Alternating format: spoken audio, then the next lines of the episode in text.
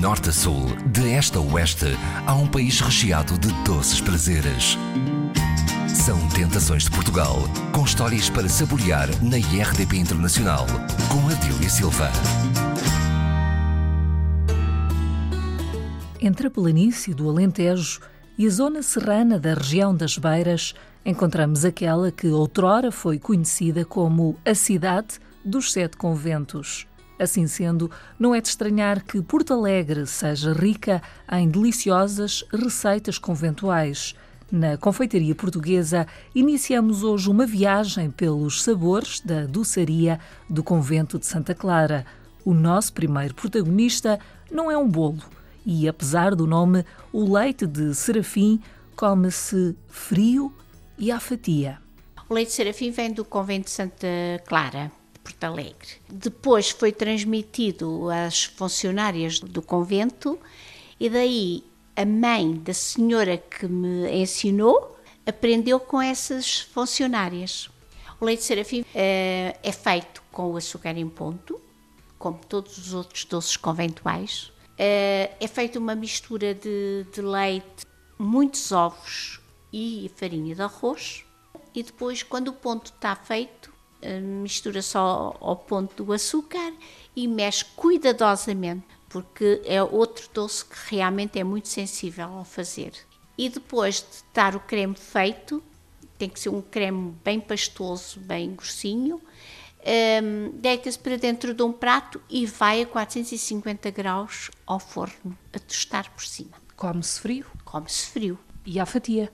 E à fatia, corta-se à fatia. É parecido com o leite creme, mas só que se corta porque fica mais grosso, fica mais pastoso e então corta-se à faca.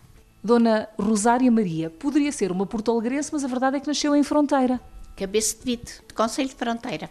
Que por acaso não está colada à Espanha. Curioso o nome, mas nem por isso está, portanto, uh, neste caso, ali a fazer fronteira. Não, não está, não. Está ainda distante.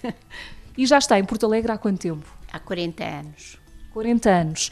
Em relação à origem dos ingredientes, uh, estamos a falar de que proveniências? Os ovos vêm de, do Zézer. Normalmente eu gasto daí porque tem a qualidade e é daqueles ovos que eu tenho mais confiança. E para quem tem todo este conhecimento também, pergunto se há segredos, se as suas mãos uh, revelam segredos em relação à confecção do leite de serafim. O melhor dos segredos é a dedicação que se faz a fazer as coisas.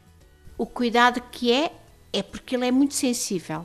Tem que se ter eh, muito cuidado ao mexer para não agarrar, porque é um, fica em creme. Tudo que é em creme tem que se ter algum cuidado. É a única coisa que se, se faz. Em termos de conservação, o leite de serafim eh, aguenta quanto tempo? A duração do, do, do, leite de serafim tem apenas 3 a 4 dias, porque leva o leite. Não é tão durável como os outros doces conventuais. É semelhante também é o, o manjar branco, que também leva leite e por isso são menos duráveis. Considerando que, de certo, terão 250 anos, a receita que lhe chegou às mãos sofreu alguma alteração? Não, eu penso que não, que é de origem. Eu não fiz adaptação nenhuma. Como me, como me ensinaram, é assim que eu continuo a fazer. Porque eu acho que alterar o que está bem feito, para mim é, é absurdo. Porque a gente faz uma coisa bem e sabe que aquela que é bem feita. Se vamos alterar, há sempre coisas que não estão corretas. Tem ideia de quantas calorias é que tem esta tentação? Uh, o pouco de açúcar que tem, que as pessoas pensam que também tem muito açúcar a doçaria conventual e não é, tanto como as pessoas pensam. Qualquer doce uh, vulgar, sem ser conventual, acaba por ter muito mais gorduras, tem muito mais calorias do que tem um doce conventual.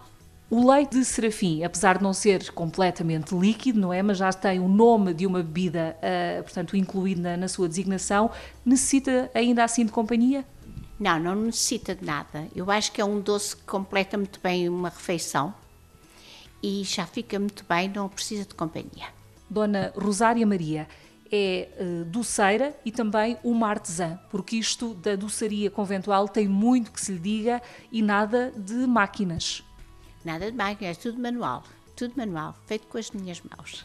Quando este doce sai das fronteiras do Conselho, chega aonde? Chega a Lisboa, chega ao Porto. Tenho vários clientes no Porto que eu uh, envio pelo correio.